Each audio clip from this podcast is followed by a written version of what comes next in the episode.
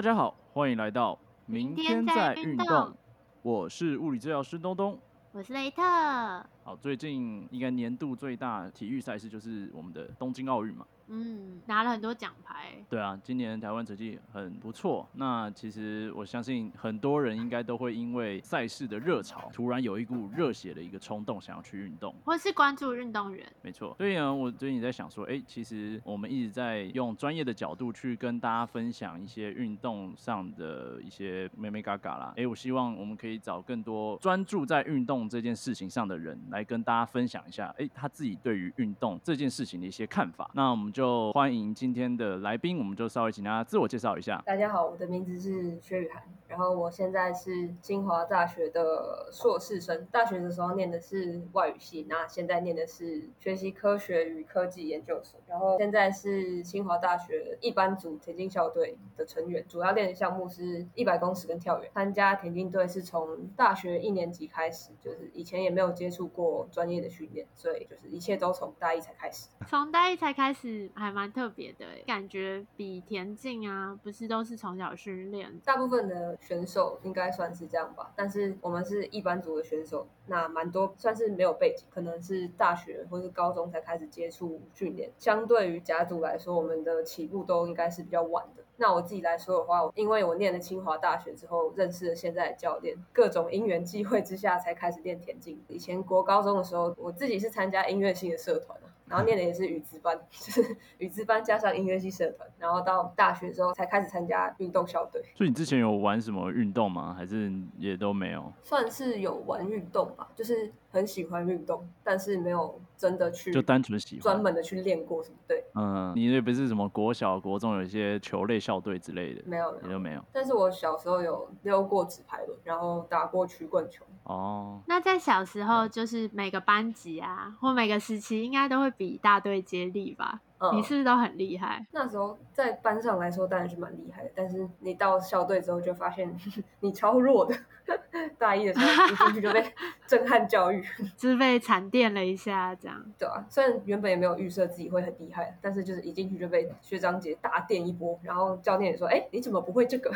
就是什么都不会啊！”一开始我进去的时候，教练是从暖身开始教我怎么做操，然后怎么伸展这种事情开始。哦不，过不过这种事情你不会也是很正常的吧？你会才对啊奇怪啊。哦，对啊，你是跟甲组会一起训练吗？还是我们是并校之后才有甲组，所以刚开始也是没有甲组，都是一班组的选手。哦？但一般组里面还是会觉得，哎，好像自己有很多不知道的东西，这样。开始就觉得，因为是去练田径，就觉得啊，田径不是就是跑嘛，然后你后来才发现，啊，光是跑这件事情，就是有种永无止境的感觉，就是永远都有更好的状态。然后一开始真的是想的太简单，但是真的要练了一阵子之后，才会发现这件事情。那是什么样的契机促使你想要真的去加田径校队这件事情？我觉得一方面是我本来就蛮喜欢运动的吧，但其实我比较喜欢球类运动。真的要说的话，就算到现在我，我好像还是没有办法，就是跟大家说，哎，我超喜欢练田径，或者说我对这件事情好像有一种执着，但是我好像不是真的嗯，超级热爱这个运动。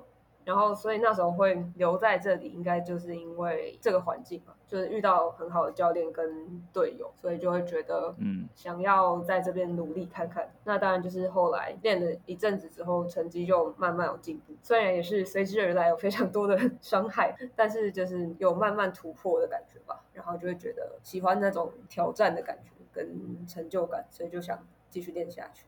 嗯，虽然刚刚雨涵说他慢慢进步啦，但是其实他的这个成绩非常的耀眼。没有吧？拿了非常多的金牌，所以你拿过多少金牌？你有数吗？应该数不完吧？真的那么多？去年全大运是四金啦，但是就算是一个蛮自己蛮意外的表现。那大学的时候，其实就全大运来说，好像没有拿到非常多，因为我大三、大四的时候受过蛮严重的伤，所以那两年基本上是完全呈现一个停滞状态。所以那时候有在想，研究所到底还要不要继续练，也是纠结了一阵子之后，教练就说他觉得还是有机会的，所以我就觉得。好吧，那就赌赌看，就继续练。然后也是到研究所的时候，成绩才有算是比较大的突破吧。突破自己的个人最佳纪录。刚开始练田径的时候的目标好像也没有设定的多高，就是想说看看自己可以跑多快嘛。后来练比较久之后，就想说那是不是可以试试看参加台湾最高等级的比赛——全国运动会吧？嗯，全运会。对对对对，现在看起来应该是有机会参加今年的全个人项目。哇，真的很厉害！十月的嘛，十月中，大家也要一起支持。那对田径选手来讲，就是你大三、大四受伤的这个时间，是不是其实蛮关键的？大概什么样的时间段是田径的精华时间？年龄啊，或是经验值大概几年？我觉得乙组选手比较很难套用这个公式，因为大家起步的时间不太一样。就像我是从大一开始练，然后那时候是刚满十八岁吧。所以也是很晚才开始。就我们教练有说，田径是一种需要很多时间累积出来才可以有进步的运动。就它跟其他运动有一点不太一样，就是它需要很长很长的累积，然后在那一段时间，你基本上是不会有什么太明显的成绩上的进步。哦，会有啊，就是你刚开始练田径的时候，新手甜蜜期，没错，你就会突飞猛进，就突然进步超多，尤其是距离越长，就像什么，你刚开始三百公尺只能跑五十五秒。那你可能练了一个月之后，就突然变成四十九秒，你就觉得哇，这么好，那我什么时候可以跑四十秒？这就好像很 快，不可能，到现在还没有跑到。你会有一个非常快进步的时间，但是到进步完那一阵子之后，你到下一个等级之后，你要花很多时间才可以慢慢有一点突破。然后在这过程中，因为我一直很想要进步，所以就我的身体其实已经不太舒服，但是我以为那个不舒服的感觉应该是我应该要去克服的感觉，就是有点应该是一个就是进步的感觉。对对对，身体的状况吧，所以那时候累积到后来就受伤了。那时候是足底筋膜炎，然后我又是跳远选手，然后我的足底筋筋膜炎就是起跳那只脚，所以那时候就拖了大概快两年才好吧。但一开始就是因为我我自己不知道什么时候停，嗯，大学的时候还不够了解自己的身体状况吧。因为也是第一次接触竞技的训练，然后我就会觉得说要逼自己的时候，就是全力的逼自己，然后导致后来就是受伤。然后当然那时候自己的嗯恢复的概念也不是那么好，很认真训练，但是恢复可能没有到像训练的质量那么好。但是他们其实应该要是一样的，或者甚至你要做更多恢复。嗯，就是会陷入一个思考误区，是好像大家对运动可能有一个印象，就是啊要吃苦啊，要努力啊。啊，要突破啊，这样，但其实照护的部分，或者是说你日常的休息跟事前准备，也都是同等重要的。我们教练都会说，恢复比练习更重要，但是真的是要到自己受伤之后，才会深刻的理解这句话。是啊，你没有受伤的时候，你都觉得身体没什么感觉。嗯，练完疲劳，啊睡睡一觉就好了。对啊，哎，睡醒应该就会好了吧？对，然后等到某一天发现，哎，怎么睡了十天啊，那个感觉还是没有改善，然后就发现说，哦，好像真的出大事了。没错，而且它通常都是一瞬间的爆发，就是之前是觉得，哎，酸酸的，酸酸的，但是它真的痛的时候，你就不知道它什么时候才会好了。其实我觉得这个有点像是人在照顾健康，可能不一定是做一些竞技类的运动才遇到的事情，就是常比如说小时候熬夜啊，然后父母就会叫你早点睡啊，会过二十五岁以后发现，哎，怎么我熬不了夜了？然后开始什么指数不对啊之类的，然后一堆小毛病啊，就觉得啊，原来这就是保健身体的意义。然后对运动员来讲，其实身体要在一个好的状态是非常非常重要的，所以教练才会一直宣扬这样子的观念。这部分相信就是你不是一个单纯从小就练运动长大，那反而说你从大学这个时间进入去做一专项的田径的一些高强度一些训练，会更能感受就知道说哦，原来我的身体大。大概什么样的感觉会是可能有出状况的？那什么样的感觉可能是相对比较好、比较轻松、比较有力量的？那可能都是到后面随着练习的时间加长，你才会有这个感觉的。所以我们才会知道说，不管是治疗师在对一般运动员在宣扬一些伤害预防的理念，知道人就知道。然后不懂的人就是不懂，他就觉得说啊，你跟我讲这些收操恢复啊、热身啊，我根本不需要啊，我还不是照样有很好的一个表现。有受伤过人就会知道说，不等你受伤就知道了。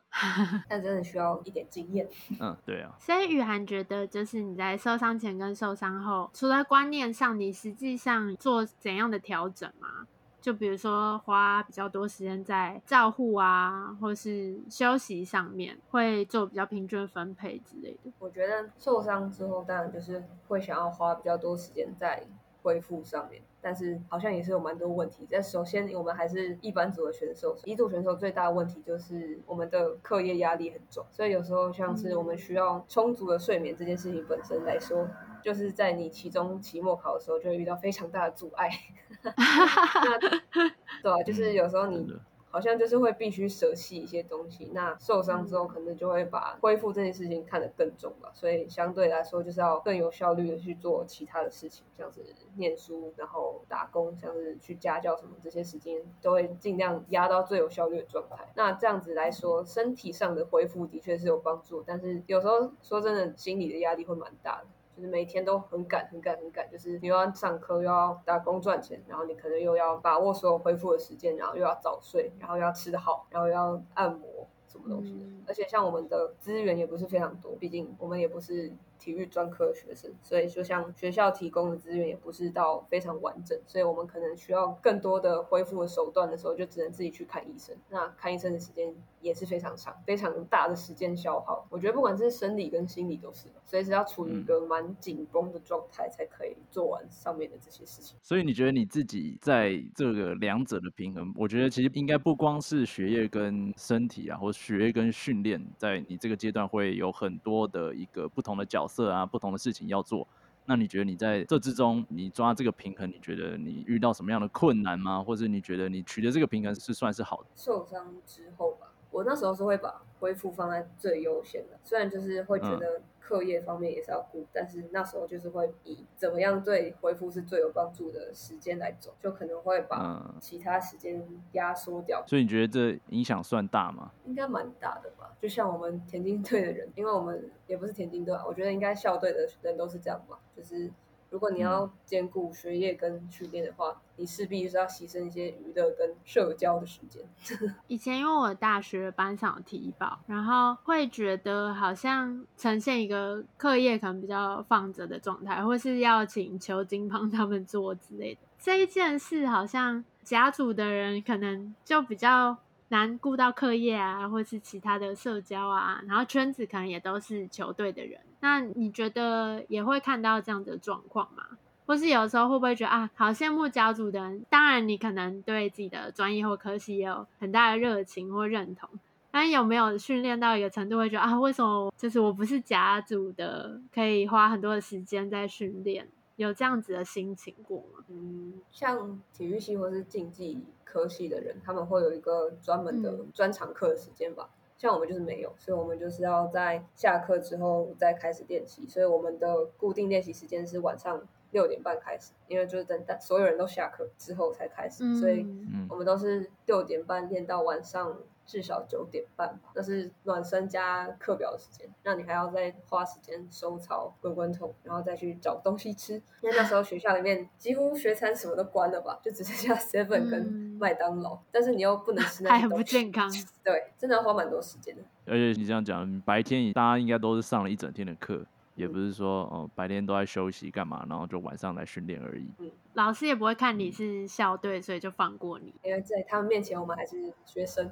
对，所以我常常跟他们田径队出去的时候，就会发现说他们在比赛中，有些人他可能下个礼拜就有报告要交，或者有考试要考。大家在没有他比赛的时间，他就是在念书或者在做报告、打报告。嗯，真的蛮辛苦的啦。辛苦是还好，就是也是你自己选的。对啊，我觉得应该说自己怎么样拿捏，我觉得你应该也会发现说每个人他自己拿捏的方式很不很不一样。自己的优先顺序。嗯，对对对对对。其实说说白一点，就是看你想要在哪里得到更多吧。如果你想要两方面都同时非常优秀的话，是一件非常辛苦的事情，那就真的很辛苦。但是如果你是想要在这个时间点同时做到这两件事情，我觉得还是有可能的。只是你就要知道哪一件事情在现在是最重要。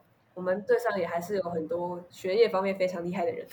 嗯，真的。那雨涵有觉得课业上带给你的成就感，跟运动比赛、田径啊之类的这种成就感，有没有什么差别？是你会想说，哎，其实我两个都想要，我两个都有想要追求，有没有不一样的地方？对我来说，因为我是大学才接触竞技运动跟比赛。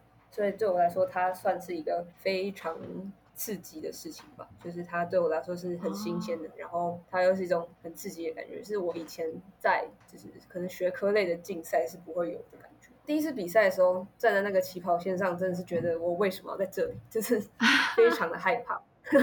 但是后来就会觉得，不管是在比赛的时候的那种紧张，或是你要跑一个你知道你一定会死掉的表之前的那种紧张，就都蛮像的。就是你会有种在那一个瞬间，你是很真实的在面对自己的感觉吧？就我觉得跟其他的时候的感觉是差很多的，有点像是透过练田径这件事情。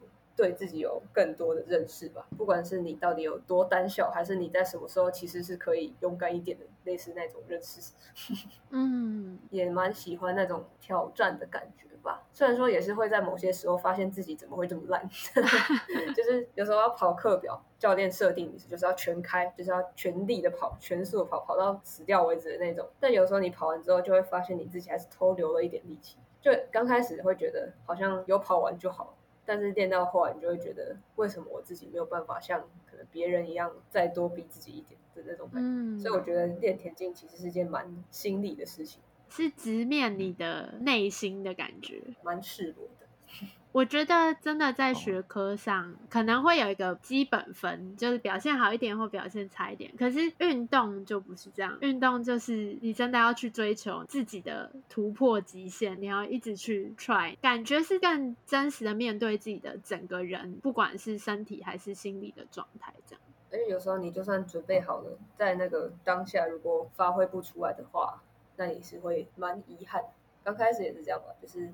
因为不习惯面对那种比赛的大场合，所以就会怯场。我觉得也是要过一段时间之后，你才知道怎么在那种压力的状况下调整心情，到你可以表现出在那个当下最好的样子。我觉得这应该也是我觉得蛮特别的地方。所以，真的运动员都会培养出比较坚毅的一个性格，或者说能力、心理素质啊，心理素质真的会强很多，吃的很重。希望是这样。那你觉得啊，你现在这个阶段？田径对你来说是什么样的一个存在呢？就是你用什么样的心态去看待这个运动？我觉得它对我来说是以前不会这么想，但是现在会觉得好像真的是蛮重要的一环。对我来说，就是嗯，我一直都很喜欢运动，但是你会发现，你全心投入一种竞技运动的时候，它的感觉就是你看到的东西是完全不一样。尤其是你越了解这个运动之后，你会越看到顶尖选手背后到底有。多强大的实力的那种感觉，运动跟竞技本身会发现他们是蛮不一样。现在会觉得会很想要把握剩下的时间投入在练习里面吧，因为像我们一般组的选手以后也不会考虑当运动员，但是就算不会考虑这个职业，还是会觉得想要在现在的时间达到最好的状态吧。其实就是一种挑战极限的感觉吧。毕竟田径也是蛮有时效性的，它比较难在有些短距离吧，比较难维持到。很久以后，现在可能就会是我们最好的状态，所以会想要再多突破一些，趁着这个时间去享受那种竞技的快感，还有那个成就感。就是练到很累的时候，会觉得有点不知道自己在干嘛。我觉得队上的人可能都会有这种想法过吧，因为我们真的要比运动表现的话，不可能会是最顶尖的。我们可能可以在这个圈子里面达到顶尖，或是甚至有点沾到就是甲组决赛的边，但是总是会有人跟你说，你为什么要练田径？其实队上蛮多人都会有自己的一套解释吧，但大部分都是觉得想要突破自己最好的成绩，不然就是也有很特别人是觉得他很享受练田径的过程。就是他觉得在上课之余练田径对他来说是一种很放松的活动，舒压。对，真的是舒压。这其实是遗嘱的运动员其应该都会面临到的一些问题或是状况啦。因为大家都知道说，其实你你们没有办法把这个运动当饭吃，等于说你未来其实有没有这个运动，可能对你人生上、学业啊、事业上，可能没有太大的一个差别。嗯。所以我觉得每个人怎么样看待他自己在做的这件事情，就变得相对来说是格外的一个重要了。等于说，在你不管是受伤啊，或是低潮啊，有些状况的时候，你要怎么样可以持之以恒的继续下去，就变成这是一个很重要的一个理由。你自己有遇到这样子的经验吗？就是别人会问你说啊，你不是会读书吗？为什么要练运动？类似这种问题。过年的时候最常被问。对对对，感觉亲戚一定会，因为父母。应该算是支持的吧，只要学业是 OK 的话，他们都会蛮喜欢来看我比赛的。这方面哇，好棒！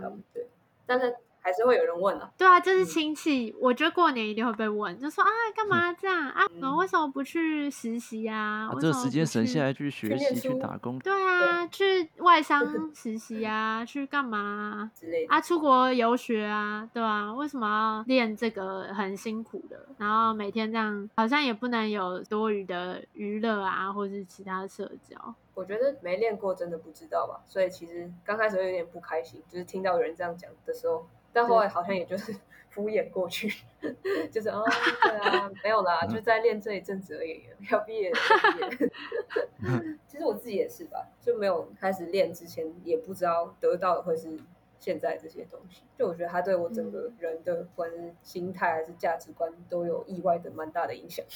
我以前应该算是一个非常容易怯场的，讲话不喜欢看别人眼睛，然后比较 就是没有台风的人啊，我觉得。但是后来不知道为什么，就是接触了田径之后，你会反而觉得这些事情、那些课表你都可以经历了。那现在这件事情应该没有那么难吧？类似那种感觉。嗯，所以后来我觉得，其实对我自己去当实习老师的时候，也有蛮大的帮助。这些都是意外的收获，或者说一开始可能不是你的目的，但其实做真正喜欢的事情，最后那些东西都会回到你的身上，会成为你的一个助力。但可能不是大家想象的那样，像说啊，我先做 A，再做 B，然后去做累积智力的事。我觉得面对自己真的喜欢的事情，或是你会觉得有热情的东西，真的很重要。像我们教练之前说过，不是他平常会讲话，他那时候好像喝醉了。